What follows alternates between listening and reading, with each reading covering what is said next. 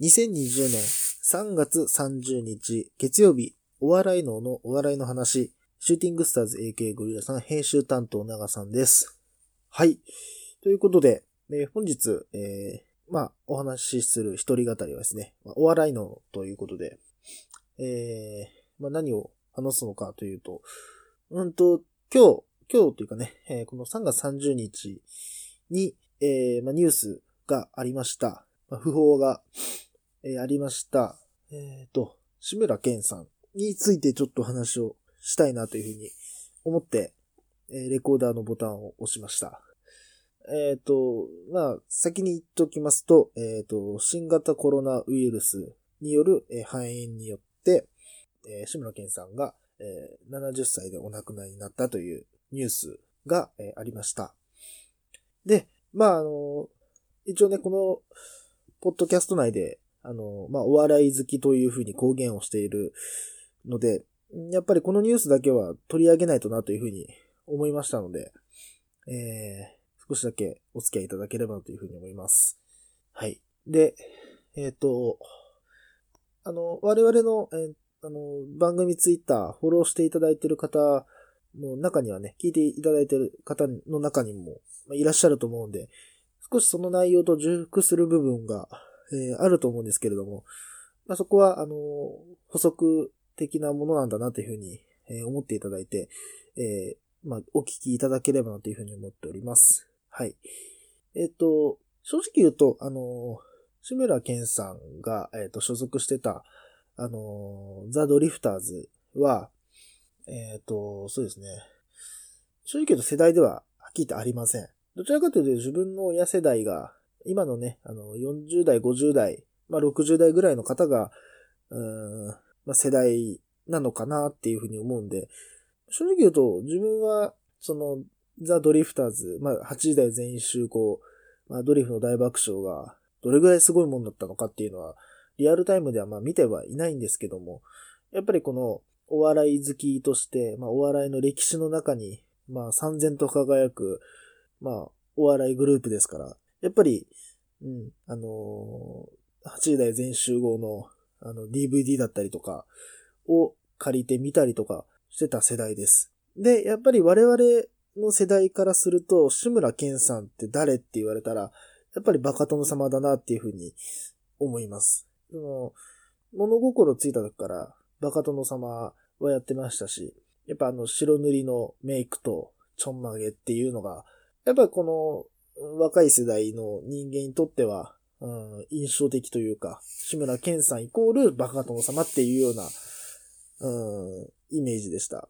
多分、正直、物心ついた時にバカ殿見た時に、バカ殿様と志村けんさんが、なんか同一人物っていう風に理解するまで少し時間かかったような気がしましたね。まあ、まだその時4歳とか5歳だったんで、あの、誰が誰っていうのは分かってなかった時だったんで、単純に見てたものがそれっていう風に感じてた頃だったんで、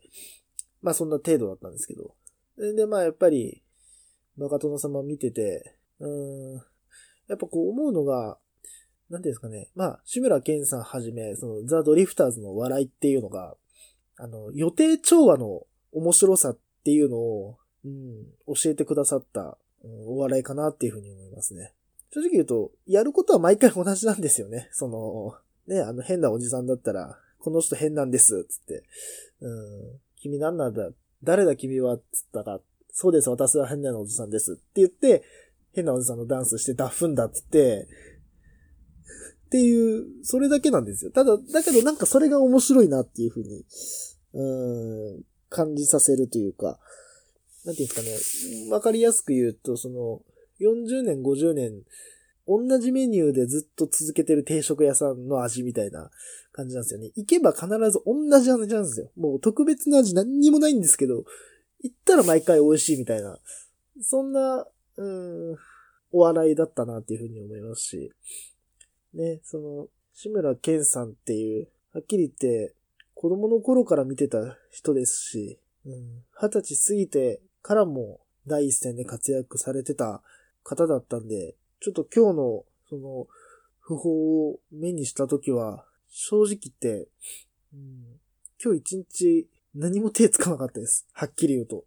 なんかこう、何かしてても、なんかボケーっとしちゃうっていうか、ああ、そっか、って。志村けん死んだんだっていう、なんかこの、現実をこう受け止められない自分がいましたね。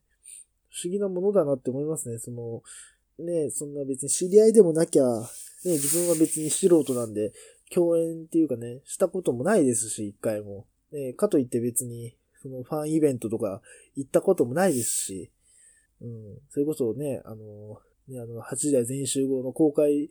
生放送、その、に参加したことあってとか、そういうことじゃないんで、ね、そんな別に特に思い入れないじゃんと思うんですけど、それでもやっぱこう、ああ、志村けん亡くなったんだっていう、その、重たすぎる言葉にちょっと苦しさを感じてしまいましたね。はい。で、実言うと一回実は、あの、志村けんさんを自分の目で見たことがあって、まあそれ何かっていうと、これすいません、あの、ツイッターの内容と同じなんですけど、あの、高校時代、あの、卒、高校卒業後の進路で、あの、映像の専門学校に、あの、行こうかなっていうふうに思った時期がありまして、その時に、まあ、何校か、何箇所かいろいろ行ってて、まあ、その中の一つの学校が、あの、テレビの収録現場の、何ですかね、えっ、ー、と、まあ、見学みたいなのを、あの、やってたんですよ。で、まあ、それに、えっ、ー、と、行くので、その、あの、キヌタスタジオっていう、世田谷だったかなにあるキヌタスタジオっていうところに、あの、一度行ったことあって、まあ、それの公開収録で、その、志村けんの大丈夫だを、まあ、えっと、見学する機会が一度あって、で、まあ、その時に、その、志村けんの大丈夫だを、えっと、この目で見た経験があったんですね。それで、うんと、もう今はもうなくなってはいるんですけど、あの、キノタスタジオの1階に喫茶店があのあったんですよ。まあ、そこのね、あの、喫茶店のマスターが結構名物マスターで、あの、レイザーラモン RG が、あの、よく、あの、モノマネというかね、あの、してた人なんですけど、まあ、その、あの、喫茶店で、あの、収録までちょっと時間があるからっていうので、あの、時間をね、そこで潰すっていうか、うん、時間調整でそこに立ち寄った時に、まあ、その日の、まあ、収録に参加、まあ、参加っていうかね、そうですね、あの、うんと、その収録に、あの、望む志村けんさんが、あの、その喫茶店にふらっと立ち寄って、おそらくスタッフさん、おそらく作家さんなのか、ディレクターさんなのかわかんないんですけど、とこう打ち合わせしてるのを、うんと、何席ぐらいだったかな。まあ、10席、まあ20席ないぐらいの喫茶店だったんですけど、こうチラッと見たときに、志村けんさんいるっていうのをちょっとこう、目の当たりにして、ちょっとうわ、本物だっていう風に感じたことがあって、やっぱり、すごかったですね。その、圧倒的な芸能人のオーラというか、まとってるスターのオーラみたいなのを、こう、見たときに、うわ、本物だ、志村けんだ。本物の志村けんだっていうので、もう、息を飲んだのは、もう、何年だったんだろう、あれから。7年ぐらい経った今でもその日のことは鮮明に覚えてますね。自分たちが喫茶店で、あの、お茶してる時に、志村けんが来たっていう、その映像が今でも頭の中に残ってるんで、で、その何時間後かには公開収録でお客さんを笑わせてるっていう、その映像が今でも覚えてますし、うわ、これがプロなんだなって、その時に本当に思いましたし、な結局自分は、あの、テレビ業界には、ね、あの、行かなか、行かなかったっていうか、その、あのテレビ業界には残らなかったですけど、やっぱり、わ、テレビってすげえなとか、お笑いってすごいなっていうのを、こう、間近で見たのは、うん、やっぱあの時の記憶があるなっていうふうに思いますね。はい。うん、でも本当に、日本の宝、日本のお笑い界の宝が、ね、流行り病で失われたっていう、このちょっとショッキングというのか、この突然すぎる、うん、不法を目にして、うん、気持ちの整理っていうのがあんまりつかないような気がしますね。どうしても、一人のお笑いファンお笑い好きとして言わせてもらうと、うん、辛いなっていうふうに思いますね。うん。もちろんその、おそらく、その、共演されてた芸人さんとか、まあ、親交のあったタレントの方とかは、まあ、我々ファン以上に苦しい、悔しい思い、悲しい思いを抱えてらっしゃると思うんですけど、うん。やっぱそれだけ、すごい人だったんだなっていうふうに、今日一日こう、ツイッターとか SNS を見て感じましたね。うん。それでやっぱり思ったのは、うん、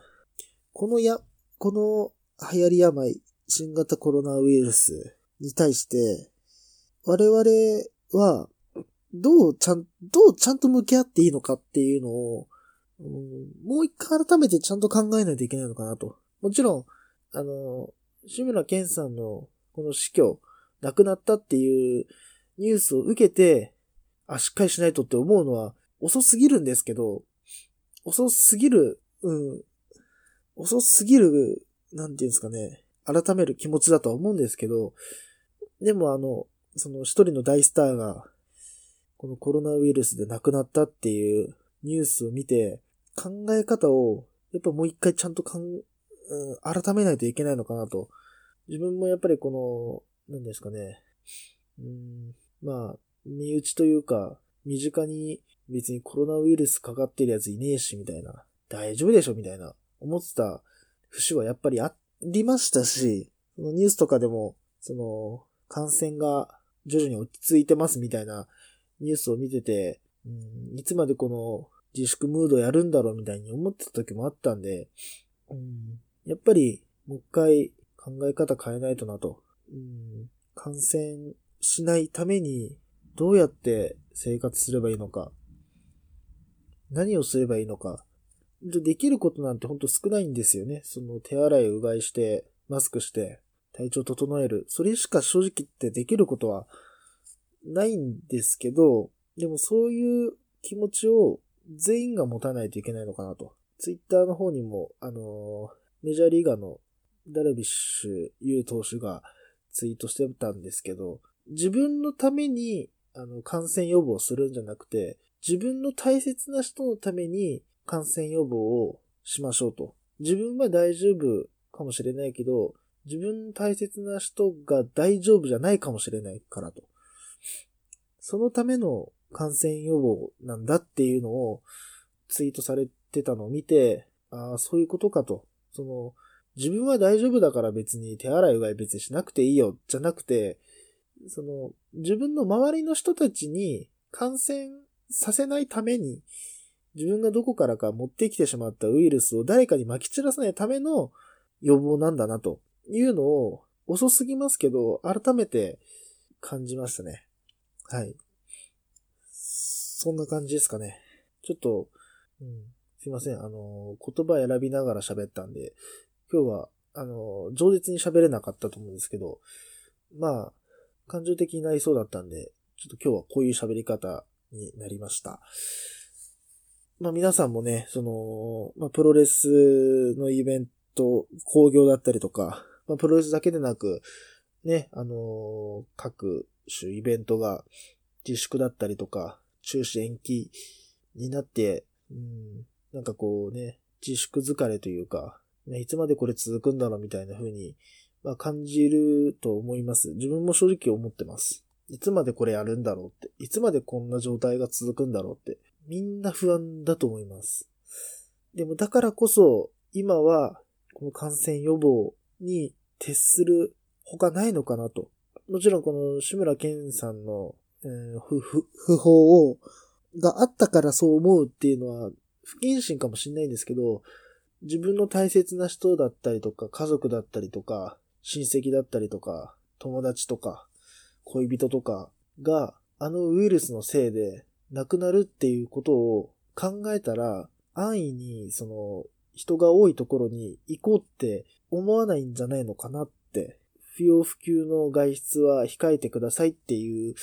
その、国からのお達しがあったと思うんですけど、むやみやたらに外に出ることはしないんじゃないのかなって思いますね。それは別に、さっきも言いましたけど、自分のためじゃないんですよね。うん。自分のために、その、感染予防をするんじゃなくて、自分の大切な人のために、大切な人が、そのウイルスにかからないために、ウイルスを持ち込まない、ウイルスを、えー、ウイルスを蔓延させないっていう心がけをしないといけないんだなっていうふうに思いますね。だから本当に、うん、現実的に、このコロナウイルスの恐怖を、怖さを、脅威を感じた一日だったかなっていうふうに思います。はい。という感じで、えー、すいません。いつものように、ちょっとテンションの高い、えー、放送じゃなくて申し訳ございません。ちょっと今日は、えー、お話ししときたいなというふうに思ったので、えー、お話しさせていただきました。はい。ということで、えー、皆さんも体調管理、えー、気をつけて、えー、ね、一日も早い、えー、この自粛ムードが、一日でも早く、えー、終わるように、皆さん、えー、全員で協力して、ウイルスがなくなるようにしましょう。ということで、以上でございます。